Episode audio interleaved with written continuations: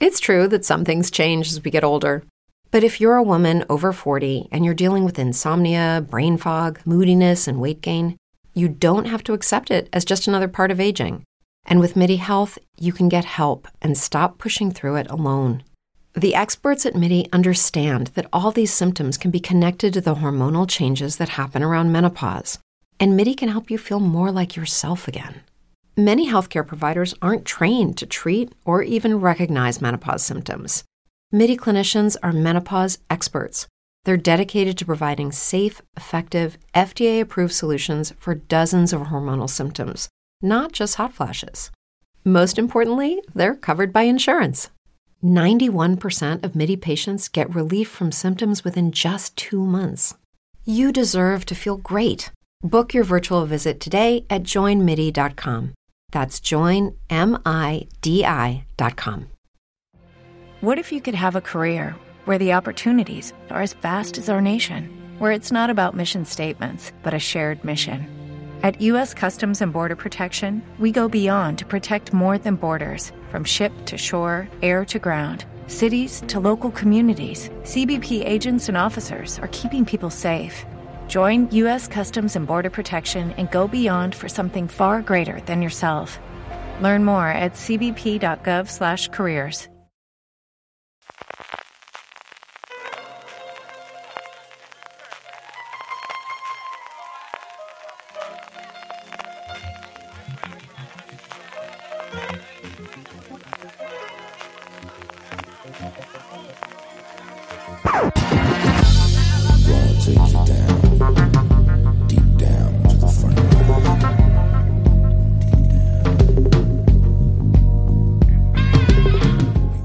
Hola a todos y bienvenidos a FDS Review, el programa de fuera de series donde cada semana analizamos, comentamos y debatimos sobre nuestras series favoritas de televisión.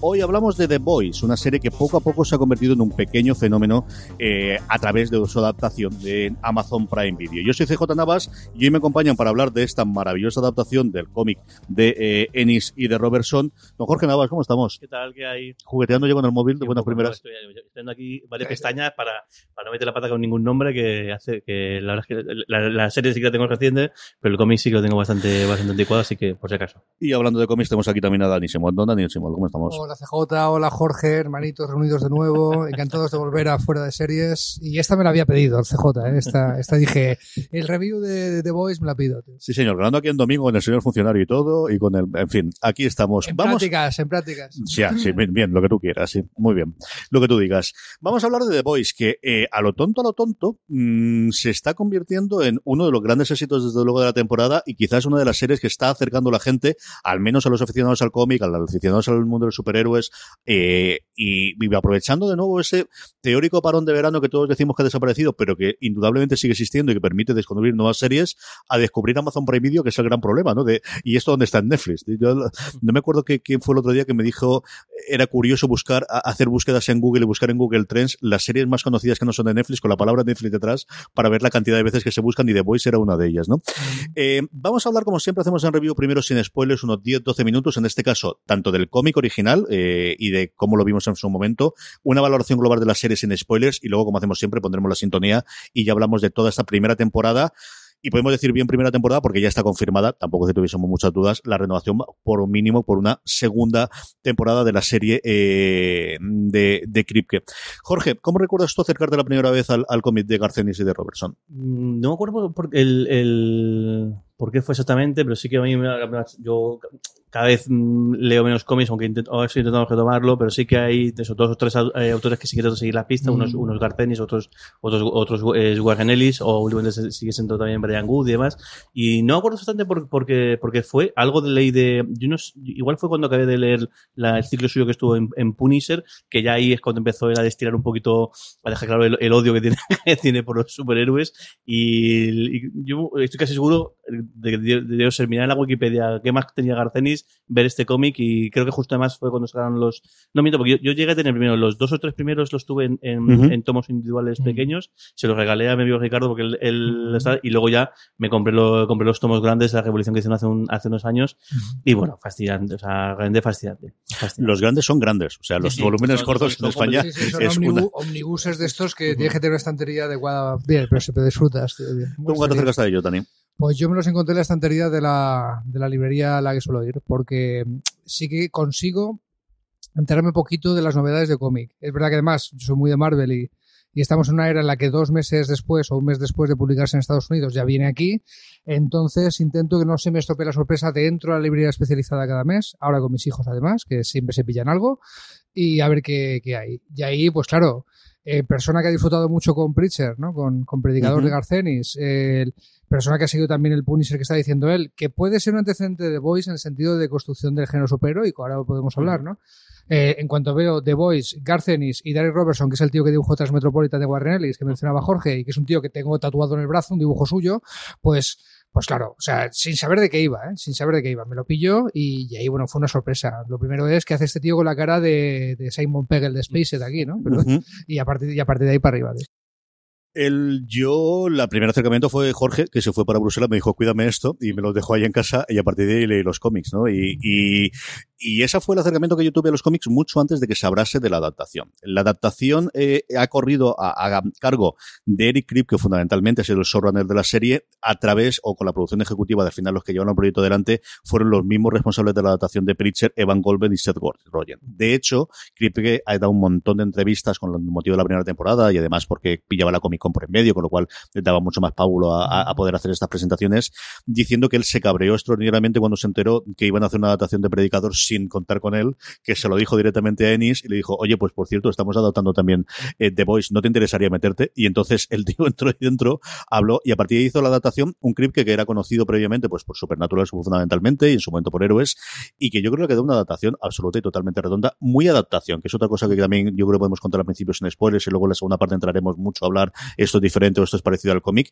Yo creo que es de las adaptaciones adaptaciones que mejor se han hecho en cuanto a es coger partes del cómic y ver primero la adaptación temporal a esto no es de cuando se escribió, sino es en el 2019 en un contexto social o en un contexto de, opinión diferente del que vamos a tener. Y luego personajes eh, en el que vamos a cambiar, en algún caso cambio, cambio de sexo, que yo creo que lo hacen extraordinariamente bien con Elizabeth Sue, o de cambio de, de, qué es lo que va a tener la historia, o de, partes propias de la historia eh, diferentes. A mí, y empiezo yo, que aunque siempre suelo cerrar yo, pero ya que estoy soltando todo el rollo, me ha parecido una maravilla, me ha gustado muchísimo. Creo que es la serie que ha permitido a Amazon Prime Video, como decíamos principio en la introducción, acercarse a mucha gente.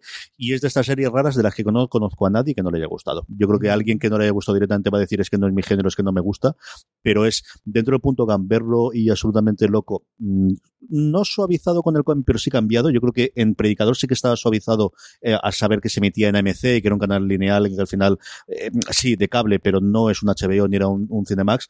Aquí, por un lado, han tenido toda la pasta del mundo de Amazon para gastársela, que la gente se la gasta que da gusto, y por otro lado, saber que podían hacer toda la camperada que quisiera, Jorge.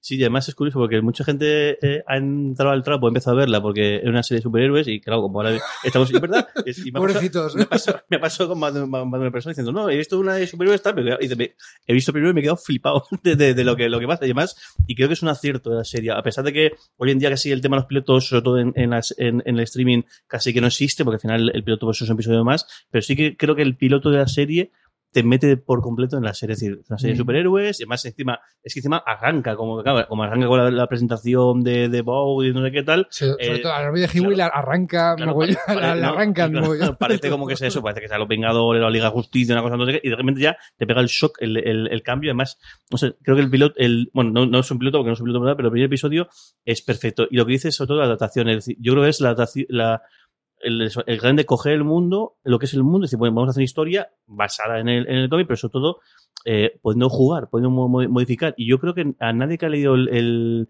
el cómic le ha cabreado la fastidiado la es decir, oye, chapo, es que eh, igual es que esto es lo que hay que hacer, o igual en lugar de intentar hacer, eh, pues como, como fue en su momento 300, que es eh, Fotograma, viñeta por viñeta, sí. convertir a fotograma por fotograma, pues igual es, es esto lo que, lo que necesitaba. Y quizás es esto justo lo que necesitaba Pritchett, que, que quizás Pritchett es el, Mm. puedo comentar en otro momento, pero se ha quedado ahí en, algo le ha faltado para ser la gran serie que podría haber sido con, con ese, con ese guion. Sí, no sé exactamente qué le falta a Preacher, pero el, todo lo bueno de Preacher, la primera temporada se me hizo mucha bola. La segunda y la tercera las disfruté como un enano y la, y la, y la cuarta la estoy disfrutando también. Y la única pega que tiene es que sabemos que la cuarta es la última y están intentando meter muchas cosas, trasfondos del cómic ahí corriendo, subtramas, que no sé cómo lo resolverán. El, pero todo lo que conseguía Preacher de somos lo suficientemente fiel al trasfondo del cómic, pero metemos cosas nuevas para los que han disfrutado del cómic, no sé, eh, siga su interés mantenido. Y además estamos de acuerdo con Garcenis de cómo nos eh, separamos del cómic para que, pero no, no lo suficiente para cabrear a la gente. Todo eso, The Voice lo, eh, lo, lo- vamos, lo, lo lleva, lo lleva a cotas magníficas, ¿no? O han aprendido muy bien de, de lo que hizo bien Preacher y han multiplicado por bien ese, esa cosa. Hombre, después de lo que ha dicho CJ, podríamos cerrar el micro y irnos. Estamos todos de acuerdo. Es serie magnífica, serie que eh, no ha cabreado a la gente de- que ha leído el cómic, a pesar de que se separa un poquito de ello. El, creo que eh, desde luego tienen todo mi interés, tengo muchas ganas de verlo. Hay cosas del cómic que quiero ver, que todavía no han pasado, porque el cómic es una serie extensa, eran casi 100 números de, de grapa y 8 o 9 tomos, ¿no? De- algo así. Y, y de hecho sí que la trama de, bueno, esto ya vamos a, lo dejamos para la parte de spoilers, ¿no? Pero sí que tengo muchas ganas de comentar cosas que, que ocurren distintas en el cómic, cosas que ocurren distintas en pantalla y hacia dónde puede ir la cosa. Eso casi se me escapa uno, ¿eh? Casi se me, casi se me escapa uno. Vamos con spoilers porque si no esto va a haber forma. Ponemos la sintonía y nada, estamos enseguida de vuelta ya hablando de The Boys con todos los spoilers del mundo, su primera temporada.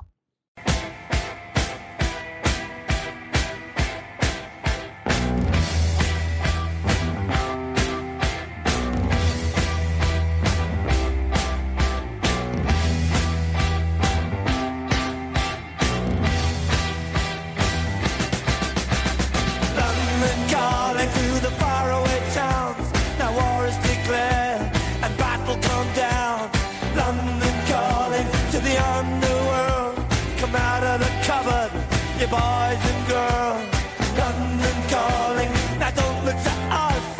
Fony Pennsylvania is pitting the dust. Run and see we ain't got no swing Except for the rain of things. The ice is coming, the sun's zooming in. Meltdown expected, the wheat is going thin. Engines stop running, but I have no fear, cause London is drowning. I Estamos ya de vuelta y, y lo comentábamos al final. eh, Dani decía, hay muchas cosas que tengo ganas de ver. Yo creo que uno de los grandes aciertos, podemos empezar por ahí por el primer episodio, es las cuatro o cinco imágenes icónicas que veíamos claro del cómic, ¿no? de cuando cerrábamos, empezando por la muerte de la novia de Huey, que yo creo que era el, el momento ese que, que del make it or break it que dicen los americanos, ¿no? De si esto no lo hacen bien o no lo trasladan bien, sí va a haber una oleada. Hombre, que tampoco es que lo lean todo el mundo que ve, tampoco es que haya sido el cómic máximo, pero vamos, sí que ahí puede haber una oleada de si esto lo suavizan o esto lo quitan o esto lo hace de una forma diferente, vas a tener una oleada de, de, de críticas de, de es que han hecho una adaptación, han vuelto a hacer lo mismo de Predicador, no tiene el espíritu. Y yo creo que ahí lo aciertan absoluta y totalmente y es el momento a los aproximadamente 20 minutos de la cosa más complicada que es cómo le coges cariño a un personaje que acabas de conocer hace cuatro minutos, a Hugo y especialmente a su, a su novia, y cómo a partir de ahí te marca eh, esto es el tono de lo que vas a ver a partir de aquí, Jorge. Sobre todo es, es, es, el cambio de, bueno, si, si- si pensamos en la, en la temporada como, como un libro que tiene su introducción, su nudo, su, su desenlace, es la escena que, del final del, del- de la introducción. Porque es un momento Ujú. aquí, ahora vas a ver lo que, de, qué, de qué va esto. Y es una escena en estas en las que eh, hacen uso de, de, eso, de la ventaja que tiene el, el, el- lo que puede ser televisión respecto al cómic, porque el cómic impresiona más, el cómic puedes jugar, yo no estoy seguro, pero es, yo me imagino que igual justo además cuando ocurre esto es cuando, eh, Sí, cuando sí, sí, pasas, sí. pasas de página, con lo cual siempre el cómic a veces juegan con eso, el que justo cuando pasas de página ocurre una escena un poco bestia que es la que te deja un poco- y juegan con el hecho de que pasas la página con verlo ahí en grande. No estoy seguro porque eso hace tiempo que no veo, que no, que no, que no le- leo el cómic, no estoy seguro cómo es, pero en el este tipo de escenas gana con las series o gana con la televisión, con la televisión o gana con, o con el cine en algunos casos.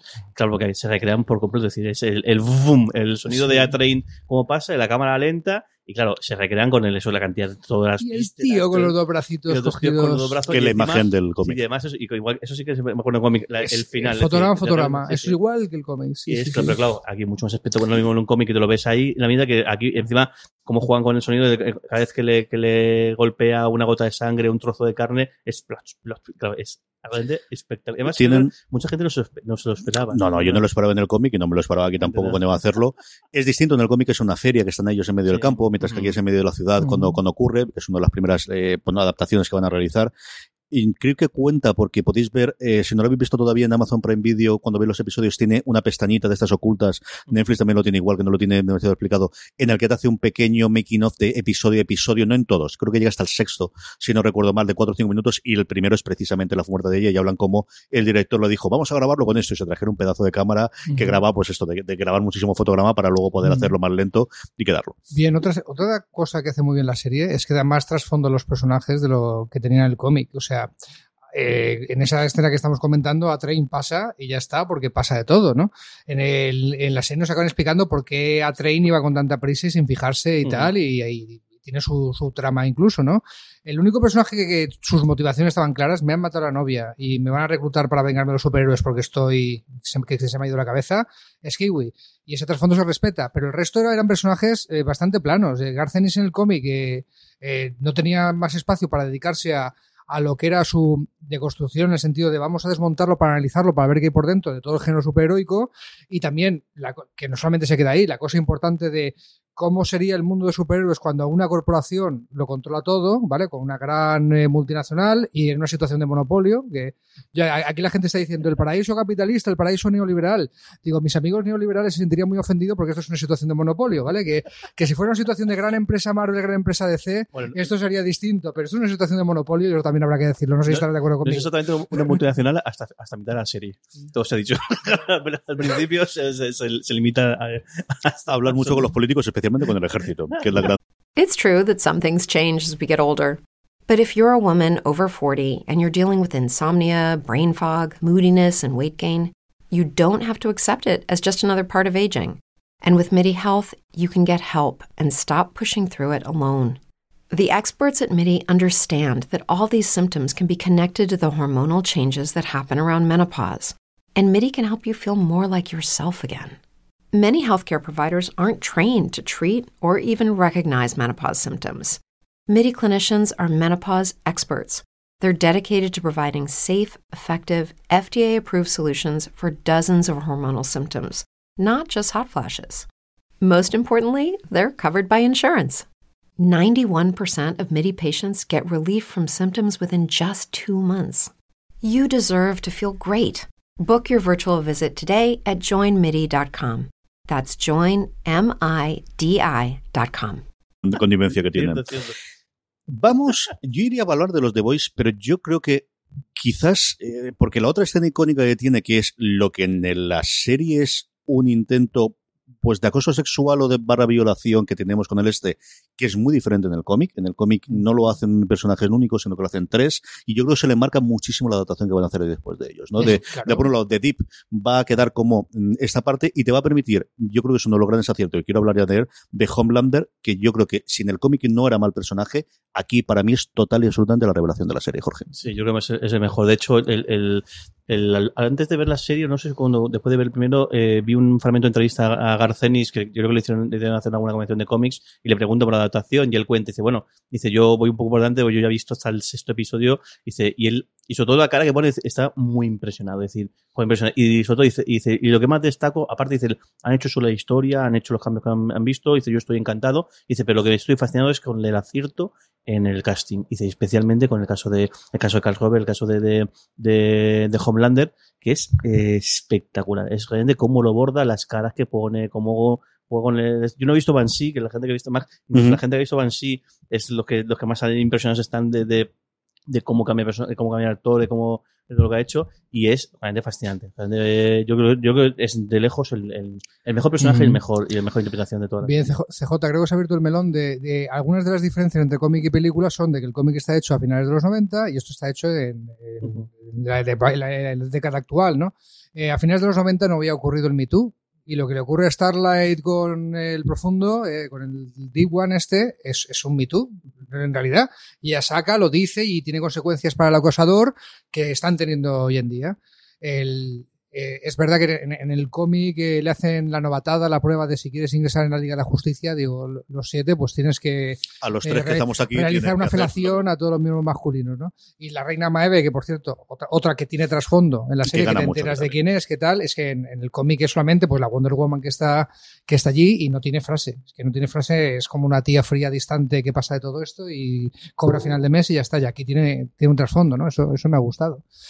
Otra cosa que no había pasado es Fíjate, ¿por qué Marina Such eh, y muchísima gente en las de sus críticas está comprando a esto es lo que pasaría si Marvel fuera real, ¿vale? Si Vogt sería el, equivalente a una empresa que no solamente edita cómics de superhéroes y merchandising y películas, sino que los superhéroes existen y controlan en qué ciudad está y le cobran eh, al ejército, le cobran a esto, ¿vale?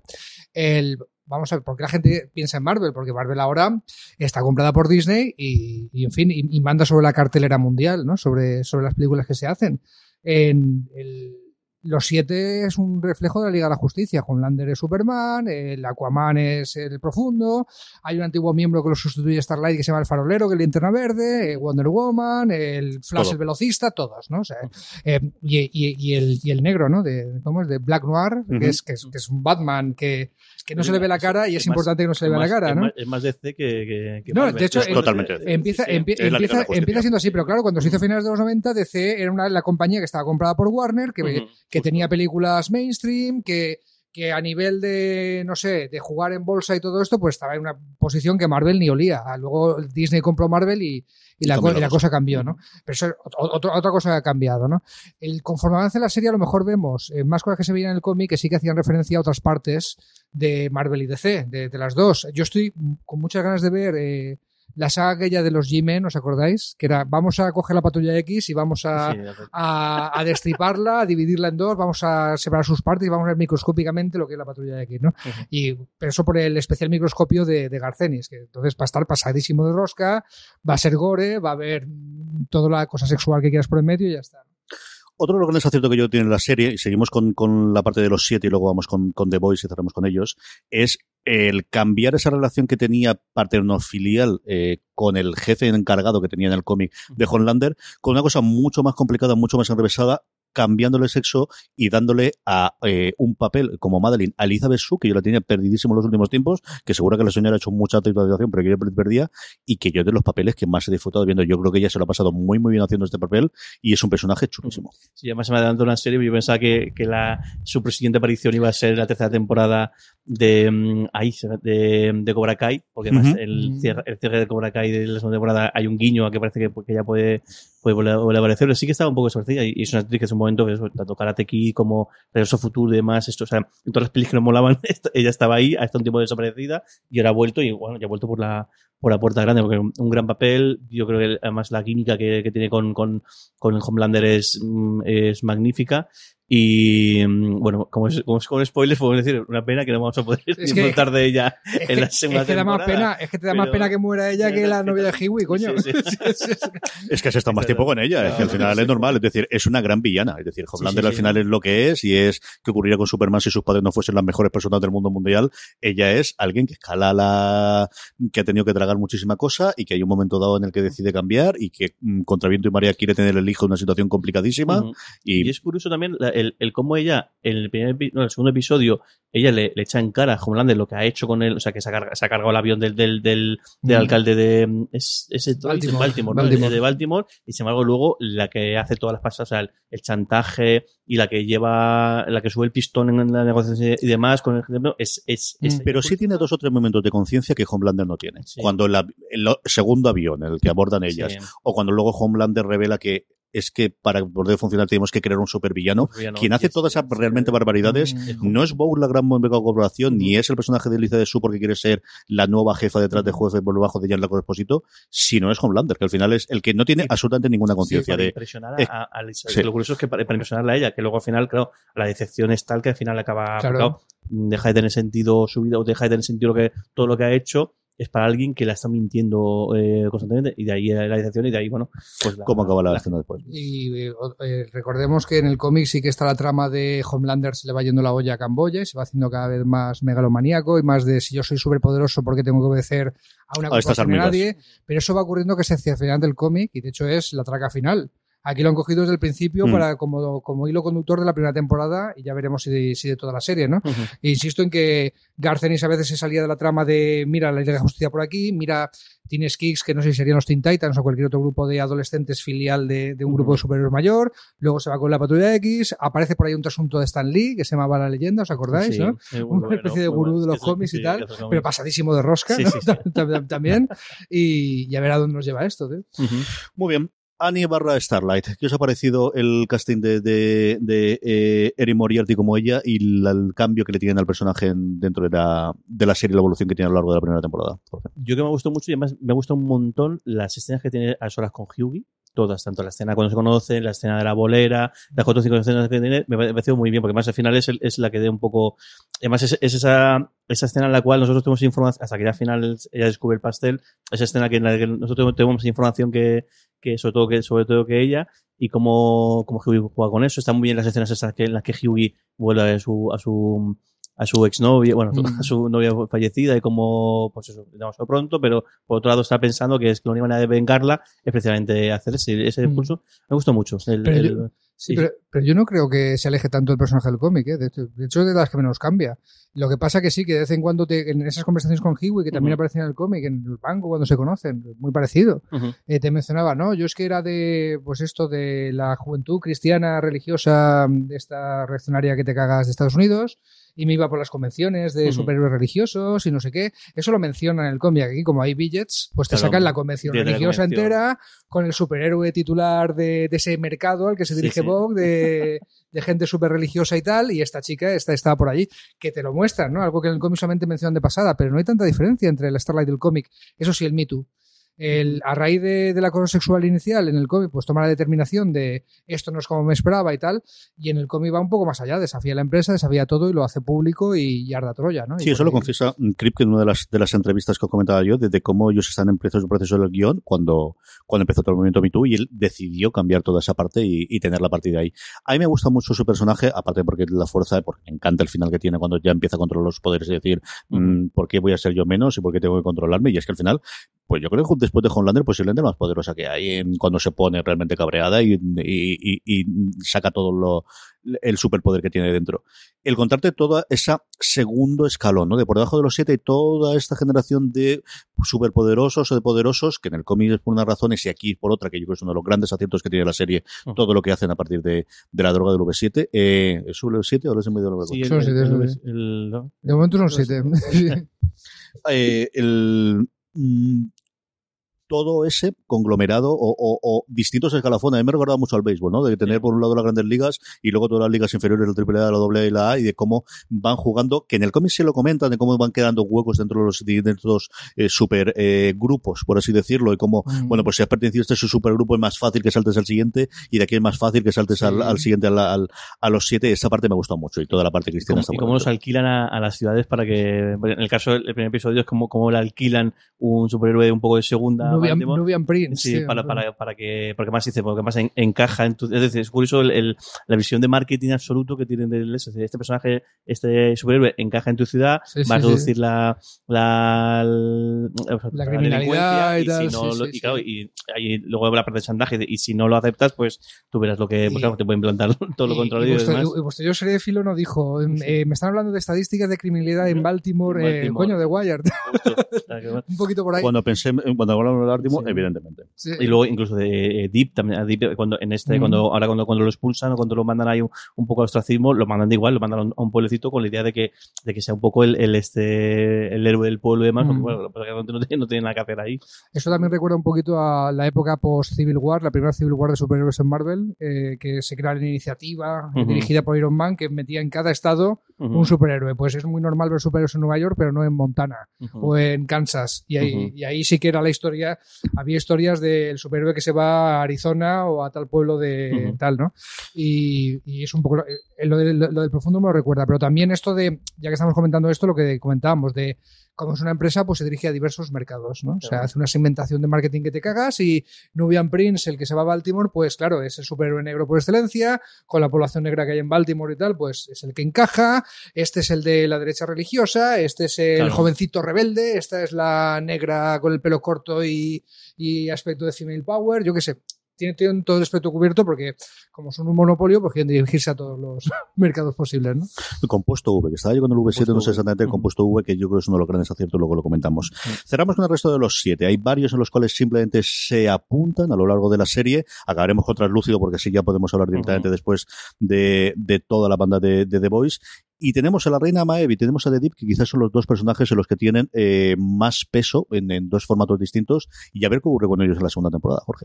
Sí, ver, falta. A ver, porque bueno, acaba. Ya como más eh, juegan con, con Deep, o sea, todo, todo el sarcasmo y todo el humor eh, así que, eh, más negro. o sea, Delfinesco, Deep, delfinesco. o sea, bueno, o sea, la, la escena del fin yo tuve que parar, yo tuve, que, tuve, que parar- tuve que pararla porque me meaba, me No meaba de podía la risa. Digo, no puede ser verdad. Además, justo después, de- después del diálogo de Spice Girls, que es algo que podemos contar porque Sí, es, sí, sí. es espectacular lo de las Spice Girls. Y lo del delfín es brutal, como encima, y encima con un tono un poco de decir, hostia, que, o sea, o sea, Aquí es cuando te decir, que es quien ha llegado aquí para un aguantarlo todo. No, tío, es, más, es más Garcenis que Garcenis, Sí, tío. sí, es mucho es- más. Es, Y más luego- papista que el Papa. Y luego, tío. y luego en menor escala, el momento que tiene con el bogavante este con la langosta también tiene un momento muy, muy Te voy a salvar, coleguita, deme Sí, sí. chaca. Y como al final es el pobre que o sea, se ceban con el, con el personaje, al final acaba siendo un poco el, el, el secundario de humor, pero de humor de me- metes con él. Y bueno, es un momento que tiene acaba, las, acaba la temporada con él completamente hundido. Ido y rapándose el pelo Rapándose el y ahí tienen pinta de que saben o no tienen ni idea qué hacer con el personaje y dicen, esto nos queda muy chulo o tenemos muy claro cuál va a ser el arco de la segunda temporada y a ver por dónde sale a mí mm, eh, y es un personaje tremendamente complicado de hacer ¿eh? Que sí, al final hablamos siempre de Homelander y yo creo que con toda la razón del mundo pero este darle no es que te dé pena pero un poco sí al final después de todo lo que le has visto hacer durante la serie es curiosísimo. Y luego Dani nos queda la reina Maeve que cambia bastante también con respecto a, a lo que tienes en el cómic y le das un poquito más pues eso de, de alguien que es lo que fue totalmente creyente en su momento en la salvar a la humanidad y que ahora está pues de vuelta a todo. Sí, el, el- lo que estábamos diciendo le da mucho más trasfondo, le dan un pasado que tenía pues una chica de novia y eso lo tiene que ocultar porque en el mainstream de superhéroes eso de que te guste la chica siendo mujer pues no, no está bien visto, ¿no? En cómo conciben todo esto. Y también estamos viendo su desencanto, su viaje hacia el desencanto. En el caso de Starlight es desde el principio y en el cómic era desde el principio. Eh, Maeve en el cómic pues la veías fría y estaba un poco fuera de o foco. como y tal, drogada ¿no? siempre la veías como si estuviese dando te, te- Pero tengo que estar aquí porque no tengo este otro sitio donde estar Y, y el profundo, muy, muy, muy, muy al final hay un apunte de estos de se desencanta por motivos que nada tienen que ver con lo que nos está enseñando en la serie, que es mucho más interesante lo de la serie. Pero sí que están haciendo que varios de los superhéroes establecidos pues eh, se desencanten con ese status quo de del eres eh, un asset, ¿no? Eres una herramienta de una, de una empresa para ganar mucho dinero y estás viviendo cuerpo de rey y adorado y famoso y eres las estrellas de rock y estrellas de cine de este mundo son los superhéroes, ¿no? Y tú eres uno de ellos y todo esto. Y se van a desencantar con ese mundo eh, que no es tan ideal como que querían. Y ese desencanto creo que va a ser trama de la serie. Dale más potencia a tu primavera con The Home Depot. Obtén una potencia similar a la de la gasolina para podar, recortar y soplar con el sistema OnePlus de 18 voltios de Ryobi desde solo 89 dólares. Potencia para podar un tercio de un acre con una carga. Potencia para recortar el césped que dura hasta dos horas. Y fuerza de soplado de 110 millas por hora. Todo con una batería intercambiable. Llévate el sistema inalámbrico OnePlus de 18 voltios de Ryobi. Solo en The Home Depot. Haces más. Logras más. Serie y aquí no sé si está oliendo una rebelión contra el status quo con gente que ahora mismo está dentro de él o, o cómo va a salir la cosa, ¿no? Pero Y también es, también es el personaje en el que se nota el paso del tiempo. Creo que es la, la primera que se nota que se va haciendo mayor. Porque más encima cuando entra Starlight, que es, eh, y, y dice, dice, te, te veo a ti, te veo a mí, hace cuando yo, cuando yo entré. Es decir, y es la primera nota en la cual lleva mucho tiempo haciendo esto, lleva mucho tiempo haciendo lo mismo, y por eso un poco el desencanto, y, y sobre todo, yo en parte la sensación de que, de que de que, que ya empieza a no. Al final eh, pasa a ser un, un acompañamiento de, de Homelander. Cuando la hacen en el Mm. avión, era su novia, su no sé qué. Entonces, poco a poco también yo creo que ella se ha dado cuenta que le están haciendo un lado o le están, están buscando la, quién, quién, quién le reemplaza. Que también se puede buscar un poco el, el rollo de que como, como es mujer y se hace mayor, pues hay que, ya hay que apartarla, ya no, ya no sirve, ya, ya no, ya no vale. A ver cómo, cómo, cómo desarrollan esto. El resto que tenemos, eh, hablábamos del, del- de- nada, simplemente apuntamos el, el- el par de personajes y luego tenemos a Translúcido, que sin es cierto que no tenemos muchísimo trasfondo porque desaparece rápidamente, sí que de alguna forma aquí sirve eh, a diferencia de en el cómic, como detonante de empezar a juntar a la banda, que es muy diferente de lo que ocurre en el cómic. Eso sí, Sí. que es cierto, Jorge. Y, y es muy proceso de Ocean's Eleven, de vamos a juntar a la banda, aparte de los cambios que tienen los personajes en sí. Sí, bueno, eh, empezando por el hecho de que, de que en, en el cómic todos son realmente superhéroes. en, re- en realidad son todos tienen, o sea, todos tienen superfuerza. Es decir, todos, además en el cómic hay mucho combate, mucho más con eso, porque, porque, claro, el combate es de igual a igual. Aquí no, aquí el combate no es de igual a igual. Aquí son pues, una banda de, pues, de, de mortales, de, de humanos que se la juega mm, peleándose e intentando perseguir Bueno, a, eh, los, a claro, los en- supers. En el cómic, vamos a decirlo, se chuta en el compuesto V V. para que ya que vamos contra los superhéroes, pues pues, que se, eh, a mejor equilibramos, esté ¿no? de, de, esté de igual de condiciones y aquí, y aquí no, aquí, aquí es el cambio. Entonces aquí eh, sí que empiezan a dejar el, el eso, el, el cómo parece que el- lo que es el núcleo del grupo es un grupo que ya existía, pero que llega un momento con lo que pasa con, con Mallory, que es Mallory el, grande que le- el que les, el que les une, pero que luego la, la cagan, que eso también en el cómic igual van haciendo referencias y aquí consigue, o sea, el- parece que el, da la impresión de que, de que cada uno ya hizo su vida, y así se ve, y, pero claro, pero eh, Butcher sigue sigue empeñado en que, en que esto, y en cuanto ve un filón, que el filón es,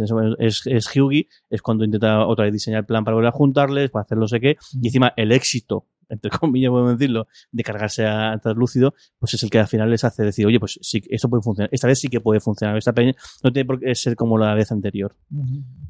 Yo tenía mm, mucho miedo, no, tenía mucho miedo de toda la adaptación en general, ¿no? Y creo que era muy complicado, pero especialmente yo creo que los siete lo podían hacer medianamente bien, no esperaba las adaptaciones que yo creo en la gran mayoría de los casos, por no decir todas, han ido por el buen sentido, yo creo que es un acierto lo que contábamos de que el compuesto V tratarlo como una trama de investigación y de, y de bueno, pues al final sí, es el gran misterio de qué está ocurriendo aquí, qué es lo que, qué es lo que hay, y darte la explicación de por esto han surgido los superhéroes en los últimos 40 o 50 años en el mundo, y yo creo que es un gran acierto, y apuntarnos un poquito de Homelander, que no sabemos exactamente lo que ocurrió, pero sí que parece que, bueno, es que lo, diseñaron desde el principio y fue creado más allá de ese compuesto, pero si tenía curiosidad de cómo van a trasladar, porque yo creo que estos sí que son mucho más alocados, los personajes de The Voice, por un lado Butcher y por otro sobre todo, Frenchy de Female y eh, Mother Milk, sobre todo Frenchy de Female, Aquí cambia mucho la relación que tienen, es diferente el, el- peso que tienen y cómo aparecen. The Female es uno más de los integrantes eh, del, del grupo inicialmente, mientras que aquí, bueno, la aparece y la, y la encuentran. ¿Qué te ha parecido el resto del grupo de, Claro. de nuestros queridos compañeros? Como habéis apuntado, cuando Huey se une a The Voice, ya está el grupo hecho. Y aquí vemos eh, cómo se reúne.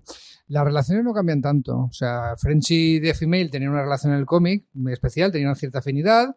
Y Mother's Milk, que estaba cabreado con The Butcher, no sabías por qué. Y aquí te lo muestran todo, ¿eh? cómo se construye la relación entre estos dos y por qué está cabreado con este, ¿no? Incluso le dan una familia a Mother's Milk que no cuentan por qué se llama leche materna. ¿eh? Y, y tengo muchas ganas de ver si se atreven a, a mostrar en, en- en pantalla por qué se llama leche materna, ¿vale? Ya, ya veremos. El, pero no- nos lo muestran. Hombre, a mí lo de, lo de que se vean las tripas de cómo se construye el grupo, se inventan ese trasfondo de hubo un fracaso anterior y hubo un mentor que dejamos la estacada y, eh, vale, bien, en mente, en el cómic lo que hacía The Butcher es eh, recurrir a la leyenda para conseguir información, que era este trasunto Sí, de Stan Lee, que sabía cosas de los superhéroes, porque era un tío que había estado en la industria desde el principio.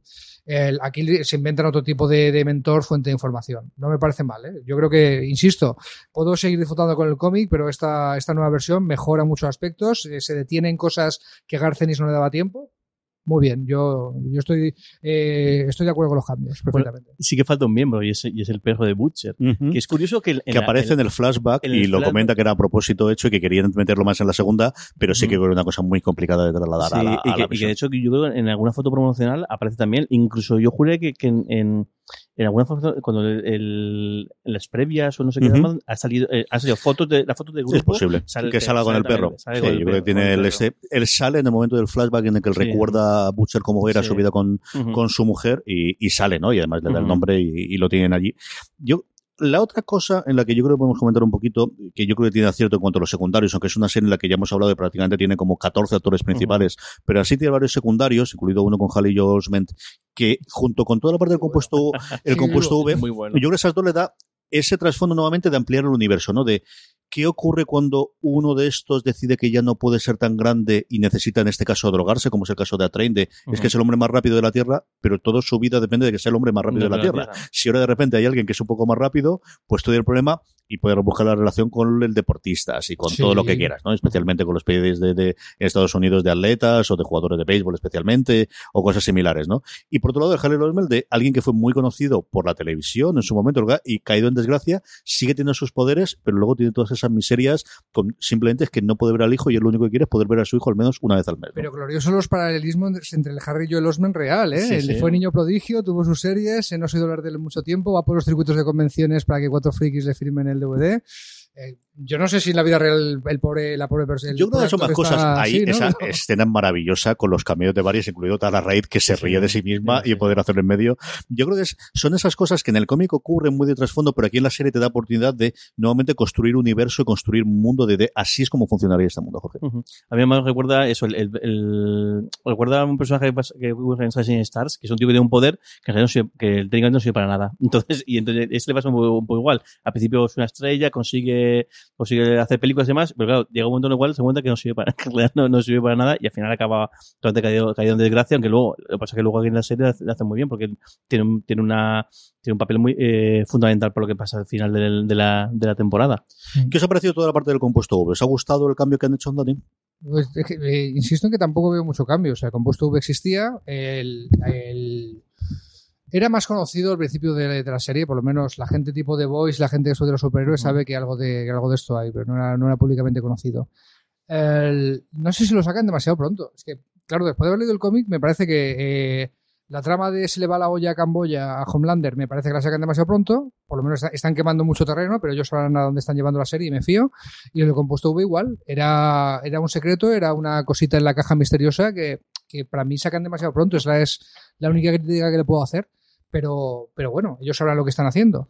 Sí, yo, yo imagino que el, yo creo que está bien como el, porque al final utilizan el, el compuesto V es el- un poco el, el línea argumental, es decir, ellos ya no, no dejan caer en la primera tem- además nos van dando información a nosotros, nos dan información antes que a The Voice. Eh, nosotros ya en el primer episodio, cuando el, el alcalde de Baltimore le dice, oye, sé lo que, conozco lo que es el componente, entonces cuando ya es cuando, cuando Mm. Stillwell se le cambia la cara y entonces, y, y el porqué, la reacción de, de Homelander para intentar eh, que ese secreto no, no, no salga a luz y luego pues The Voice se va enterando y, y yo creo que sí que está muy bien eso todo porque al final se, se ha convertido en el hilo de toda la temporada el por qué van a un sitio, por qué va a otro sitio el por qué buscan a Mesmerizer en este co- comentario ahora el por qué es, es, es justo el hilo que une todo toda la investigación y, todo hecho. Pero a mí sí, sí me está gustando la manera que, que lo tienen resuelto y también el, el cómo explican, y también hay, hay ahí ver la diferencia, el cómo la diferencia es, en el caso de Homelander, parece que desde el principio lo tenían ahí eh, controlado y sin embargo el caso Starlight eh, lo que hacen es que eh, le chutan el compuesto, se olvidan, como que se olvidan de ella, imagino que la mantendrán monitorizada, pero cada uno parece que hace su vida y el único, la única excepción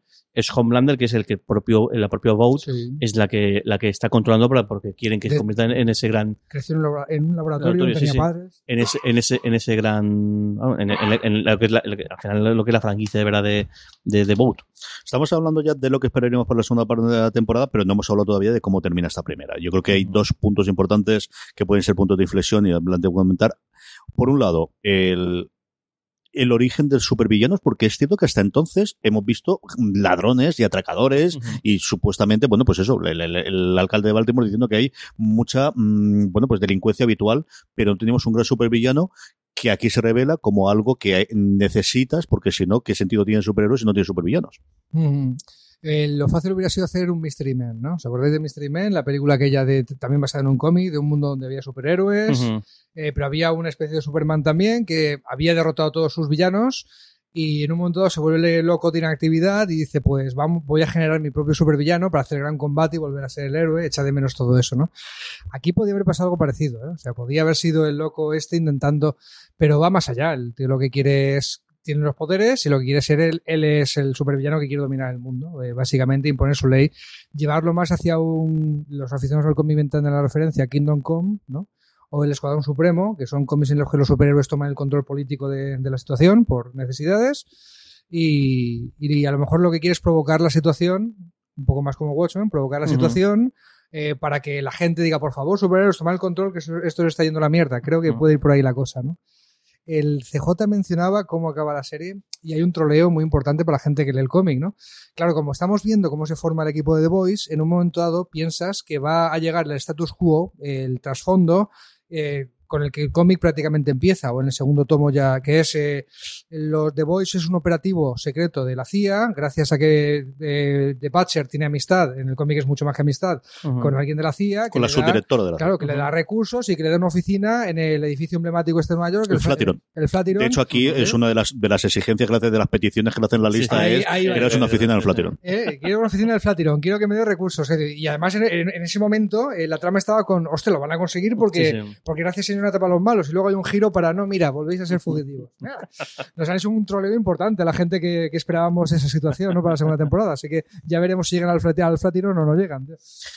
Y la serie culmina con, con esos últimos 14-15 minutos en casa de- del personaje de Elizabeth Shue, en el que, por un lado, vamos a tener la gran traición a Homelander revelada finalmente. eh, vamos a tener ese asesinato, ¿no? De, de cómo la mata con esa cara de odio, de verdad, mira que tiene momentos este tío en el que hay. Y luego esa traga final con la revelación de no, no estaba muerta, estaba de parranda. y no solo no estaba muerta, sino que además había tenido un hijo, la mujer de Bocha. Sí, sí, y es brutal. El, el, el cierre es, o sea, claro, es el, es el cliffhanger definitivo. que definitivo. ¿Cómo vamos a dejar todos con la boca abierta y ahora vais a aguantar una- un año hasta un año hasta que- o, porque yo más, creo que esto no va a durar esto siempre está y muy bien yo creo que el, el cierre muy bien creo muy bien la, también la parte de, del, del eso, el- como el rollo del, del, del supervillano que es el superterrorista que, que pasa que el superterrorista te tendría por casa porque al final que Homelander puede fíjate lo, que- lo que tarda él en llegar ahí la base está reventada Y se acabó. y, y- se acabó y, y, y hay otra cosa y luego el cierre me parece muy bueno O creo que la escena, la escena entera en, en casa de Stilwell me parece muy muy muy bien y como además y es dura ¿eh? es, es- porque todo- en todo momento ella, ella creo que tiene claro lo que va a pasar y que dice, por favor, saca al niño de A mi aquí, hijo, favor, a mi hijo, saca, salva a mi hijo, saca, saca, saca, sácalo de aquí en todo momento y al final, pues mira, acaba siendo pues una, una, la escena es una cafrada y luego el- la última escena, eso, lo que cuentas tú, cómo es posible, cómo el, si para para Homelander ha sido la frustración de, de que llevo todo, o sea, la gente con la que, en la que yo me fiaba me ha estado mintiendo en una cosa tan tan tan, o sea, tan básica como, como, como incluso el, el, el tema del hijo y el tema de incluso su origen y demás. Y pero claro, pero es que es mucho peor la de Butcher. O sea, Butcher lleva en una, se ha metido en una espiral. Una cruzada absoluta. Una cruzada absoluta. Lleva cinco años que su vida es eso. Es eso, y de repente, o sea, le, le acaban de sacar cuenta de que, de que está viviendo una mentira, y sobre todo, en la que, la que ha liado, y a, a la cantidad de gente a la que ha liado, y ahí está el, tema de Mallory sobre todo, pero el tema también de- de- del resto, eh, el tema de Hughie y demás, eh, cómo ha metido a la gente en una cruzada que era un sin sentido, porque era una, una mentira de la cual él no ha sido partícipe. Bueno, pero, pero, pero- pero da igual. El caso es que Butcher necesitaba motivos para odiar a los superhéroes y, y Sí, hacer sí. una cruzada contra ellos y, y sigue teniendo de sobra, ¿eh? Aunque su Sí. mujer fuera mentira, sigue teniendo de sobra motivos. Pero para- pasa que no, no es el mismo motivo, porque al final él, él No. decía él- él era, ven- era venganza, y ahora no venganza, ahora puede ser otra, otra cosa distinta. Pero fíjate, Jorge, hay motivo. Es Sí, que, sí, no, es que- motivo, claro, es que- es que claro los que cómics- hay. en, en los cómics, Butcher al fin y al cabo recluta a todo el mundo, es el badass por excelencia, pero tampoco te justifican por qué le tienen tanta manía a los superhéroes. ¿eh? Cuatro diálogos y tal. Aquí, aquí desde el principio le han, le han dado muchísimo trasfondo. ¿eh? ¿Qué esperamos de la segunda temporada? Y luego le quedamos con momentos o escenas. Yo creo que mejor, nada más primero con eso. Escenas, momentos, curiosidades, personajes que nos han quedado y que os haya gustado extraordinariamente de, de esta primera temporada. Jorge. Hombre, yo creo que el, ese personaje del farolero, que, el- que, el- que también en el, en el com- en el cómic es una sorpresa enorme cuando, cuando, cuando aparece y como aparece, porque también tiene su, su miga, ah, por aquí lo han dejado caer, de hecho aparece. aparece varias veces, aparece los pósters, aparece aparece nombrado, póster, porque al pero final es- nada más. Porque realmente Starlight entra a sustituir al, al farolero, pero no se, sale- no se menciona, menciona el nombre y se ve la forma que se ve en los posts y demás, pero no nadie dice nada de él, nadie dice por qué lo dejó. Bueno, hay un momento que dice, no, se ha tomado un tiempo o, lo ha dejado un tiempo, ya ya y luego sí que lo mencionan cuando mencionan el incidente en el cual mueren los, los, nietos de Mallory, Ujú. eh, porque, porque realmente parece que el grupo de Boys lo que hace es que se enfrentan. El- Su obsesión, lo mismo que consiguen con, contra Lucio, sí que lo consiguen. eh, su primer intento es con el, faro- con el farolero. A ver cómo, lo- cómo lo sacan, cómo lo, cómo lo plantean y qué recogido tiene. Porque igual puede ser solamente una, una- igual puede ser algo como Memorizer, que al final son dos episodios lo que aguante más, o igual en algo más, más grande. Pero mucho, sobre todo yo creo que la, la, la, la gran incógnita es ahora qué va a hacer Butch y Butch va a explicar realmente lo que, lo que ha descubierto o no lo va a contar, porque claro, si el momento que lo cuente, el- lo más seguro es que se el grupo se, se deshaga. ¿Cómo va a enfrentar e- esa situación? El cómo sigue Hughie y, y ese- en este momento, cómo van a, a- a conseguir que, que se, se reconcilien, si se reconcilian o no. Y bueno, un montón de, hay un montón de, de incógnitas, pero bueno, muchas ganas de, de verlas. claro.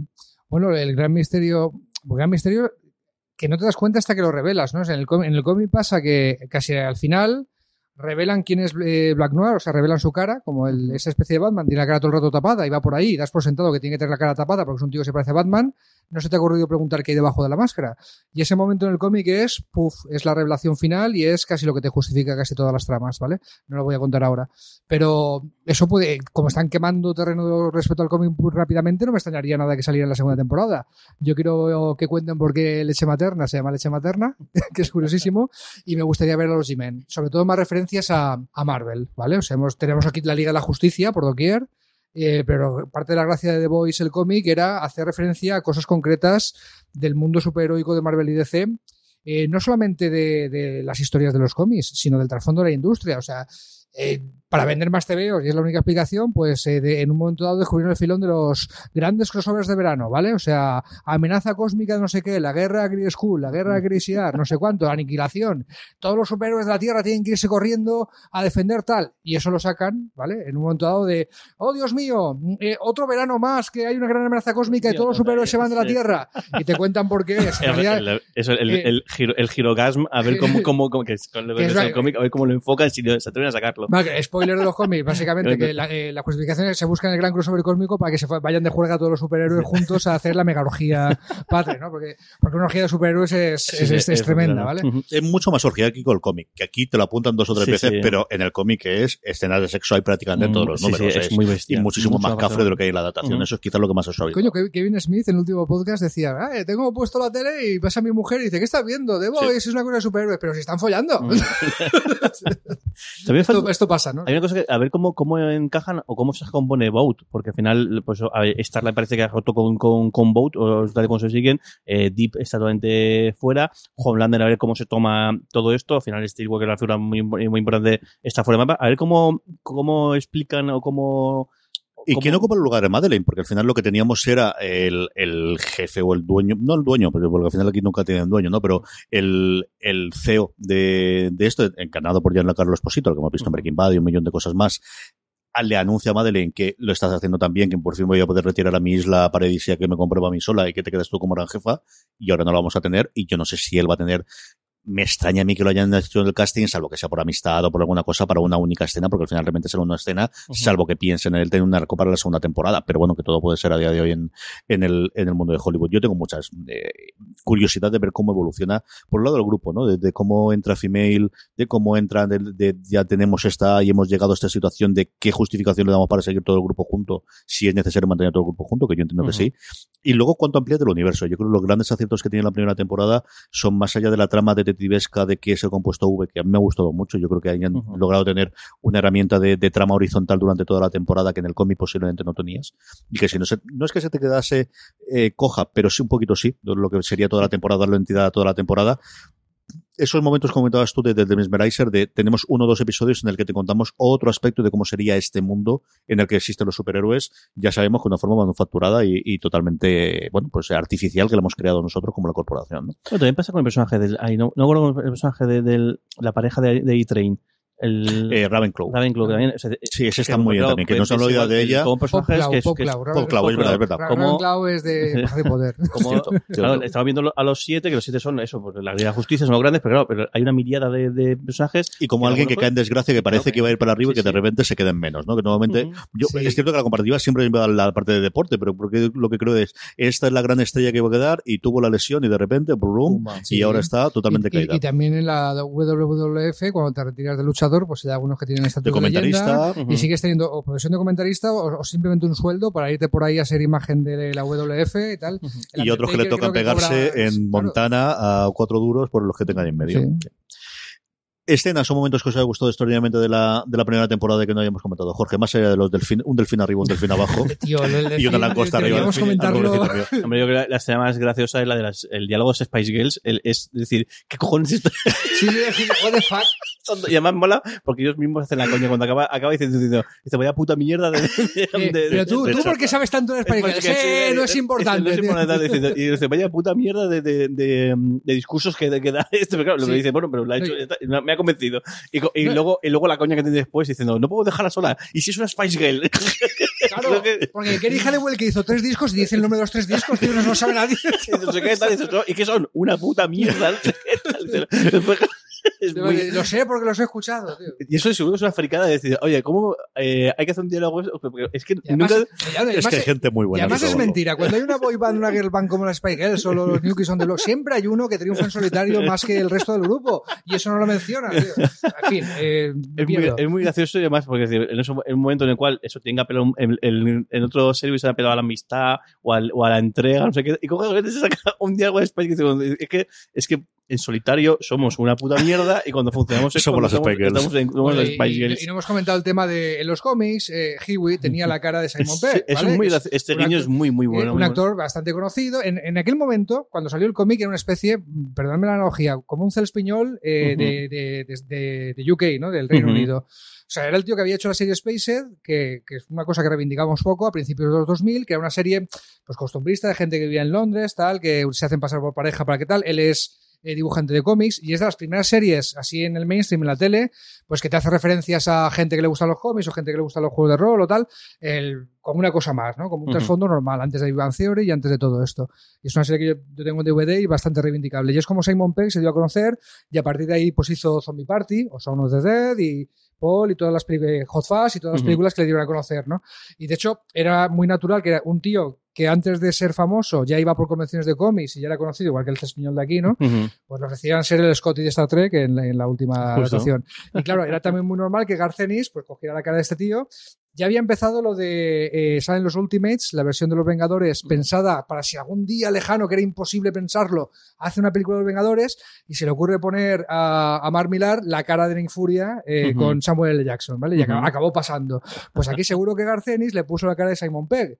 No ha sido así, pero ¿qué ha pasado? Pero han hecho, han hecho, y es un acierto, el- han creado la figura del padre de, el padre de Hughie, que lo interpreta Sí. Simon Pegg, y además es un acierto muy, yo creo que está muy bien el, el, el personaje, lo un poquito que sale y el papel que, que hace, lo creo que lo hace muy Sí, bien. muy además, bien. creo, y además creo que lo envejecen un poquito. Yo Sí. veo a a Simon Pegg más tocado, como diciendo, es que Simon Pegg, han pasado 20 años del cómic, a lo mejor ya no tiene edad de ser tú, ¿no? que- que- que el- el- Pegg el- lo tuvo un momento, yo creo, muy chulo y muy bien pensado. y muy Yo creo, juraría que fue la Comic Con de Nueva York, porque fue en otoño del año pasado, que es cuando la Comic Con de Nueva York, en el que presentaron la serie en sociedad, presentaron al que interpreta a Huey, que es, pues, mira, esta tendencia que tenemos últimamente de hijos de, actores Sí, sí, conocidos, ¿no? este De- de, de incorporarse aquí. Y sacaron a Simon Pegg de alguna forma dando, pues eso, de, de sí, mm, confío en este chaval, de verdad que lo hacer muy bien y yo además voy a tener un pequeño cameo haciendo de su padre porque ya estoy en mayor. Yo creo que es un momento bien pensado que, que de alguna forma, pues nuevamente, ¿no? De, de- para los fans del cómics, de, de, de, de acercarlos y de aceptar que va a ser muy complicado porque como dice Dani, es decir, es que si veis en el ómnibus, de hecho, aparece la- el prólogo es del propio Simon Pegg contando precisamente toda esta toda historia y con toda esta película, ¿no? Y yo creo que fue un acierto, ¿no? El, el- el llevarlo allí y el tenerlo y sí que le da ese punto adicional de, de- de unión entre el cómic y la, y la serie. Escuchándote, me recuerda cuando eh, Leonard Nimoy le dio el relevo de Spock a Mm, Quinto, Es ¿no? muy ese rollo. Es muy ese rollo lo que hicieron allí en el, en un caso en la película y en el otro caso en, en la presentación. Como os digo, yo juraría que fue en la Comic Con de Nueva York del, de otoño del año pasado. Yo el momento que casi me muero de reírsa es cuando de repente le suena el teléfono a Madre Smith y suena Brick Roll. O sea, Sí, sí, y suena es Rick muy Astley. gracioso. Digo, no puede ser verdad. No puede ser verdad. tío. Tienen cinco o seis, además del del delfín, además del este, además de las cuatro o cinco escenas icónicas que tenía muchas ganas de ver en el, en el cómic, ese momento digo, no puede ser verdad. Me gustó muchísimo. Y luego me gusta mucho Starlight cuando se pone dura. La pelea que tiene el final de largaros por allí que ya me encargo yo, de mm, mm, puedo combatir y voy a hacer y, y pierdo esa parte nuevamente me- de, de, de, de- inocente, de chica de, de- de cuando tengo ese superheroína puedo serlo y puedo combatir, me gusta muchísimo. Y luego Sí. Homelander, de verdad que para mí Sí. la, la- la gran sorpresa de la serie. Yo creo que es la, la escena en la, cuando, cuando se cargan a, a, a Translucent, tanto la escena, la propia muerte en sí que es, es el click, Sí, sí. es decir, el Hughie ha cambiado, pero incluso la escena anterior en la cual Homelander les pilla y cómo consiguen entre Butcher y Frenchy consiguen que no, porque claro, saben que en ese momento si la cagan, este tío los, los aniquila en, en un, en un instante. Cómo aguantan el tipo, cómo hay un momento de tensión de decir, hostia, lo va a pillar, lo va a pillar, y de repente no. Consiguen, además consiguen hacer la. Es curioso, el, el personaje de la novia de, de, de Frenchy, que hay un momento que luego parece que desaparece, pero cómo hacen la distracción aquella para poder quitarlo. Sí, desaparece totalmente. Yo creo que es una pérdida. Yo creo que al final ocupa el hueco una con la Sí. otra, pero estaba muy bien. La verdad es que la- las dos, este, los dos episodios en lo que sale la novia es muy divertida Ujú. y me gustó mucho. Hombre, a mí el trasfondo político también de discutir si hay que dejar que el ejército lo controle una corporación cuando guay, la educación, la sanidad y el ejército a lo mejor es de lo poco que lleva el gobierno en ese, en ese tipo de de, de sociedad ¿no? que nos muestran. A mí me parece interesante, claro. O sea, yo sé que no es para todo el mundo esa trama, pero a mí el debate entre lo público y lo privado me interesa mucho. Y si hay superhéroes, pues es una salsa que me gusta. ¿no? No, y está guay el debate, el debate es diciendo, eh, ¿cuánto, cuánto, eh, ¿cuál es tu arma más potente? Tal. Diciendo, ¿cuánto cuesta tanto? Diciendo, dice Homelander, no, con eso lo, lo aniquila sin ningún tipo de problema. Entonces, como están justificando, el, el- al final, pues eso. Sí, luego el- negocio. esa parte en la que tienen el, el- el- cuesta todo esto ya, pero no no podemos comprarlo ya, pero es que usted está haciendo que es muy Sí, cierto no. de la política americana, ¿no? Sí, de sí. a usted le está representando esto de aquí, que tiene estas bases o que tiene esta corporación Sí. que le está pagando y además hablan de cuatro o cinco de las No, corporaciones. y eso, eh, vamos a ver, si tú, si eres una capital de provincia de España y le pides al corte inglés que se instale en tu, en tu ciudad que no estás, el que es, eh, te averiguas entonces que el corte inglés tiene más datos de hábitos de consumo de tu población que tú mismo. Y igualmente Vogue sabe más de que criminalidad de Baltimore que el ayuntamiento de Baltimore, que la policía de Baltimore, porque tiene una especie, tiene un guiño ahí de.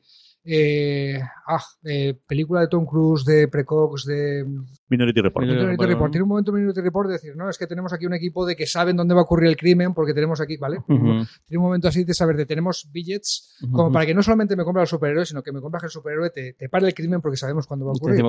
Sí, porque más, eh, fíjate, la, la, la gracia, el, el primer desengaño de Starlight es la primera misión de Starlight, el cómo va a un sitio y la gente dice, no, si aquí y No hay nada. dice, ya está. Y además, encima, hace una cosa y están las cámaras detrás, con lo cual es, es todo, eh, ellos ya saben lo que va a ocurrir, ya saben cómo, lo único que hacen es, tienen que ir allí a que les graben para que luego esos vídeos se hagan virales y entrevistas y Mm. cuando hagan la película, pues la película o el merchandising, el merchandising. Pues sí, y es verdad. eh, y, y lo que no crea Vogue son supervillanos para que usen superhéroes, son criminales normales. Entonces Ujú. el supervillano va a venir por otro lado, como apuntaba CJ. También puede ser una, una cosa curiosa el, el que se le vaya la olla con el, con el supervillano. Que igual realmente hay un supervillano que les pongan un brete, aunque yo en principio no creo que vayan por ahí, pero también pues una, una, una, un, un arco interesante.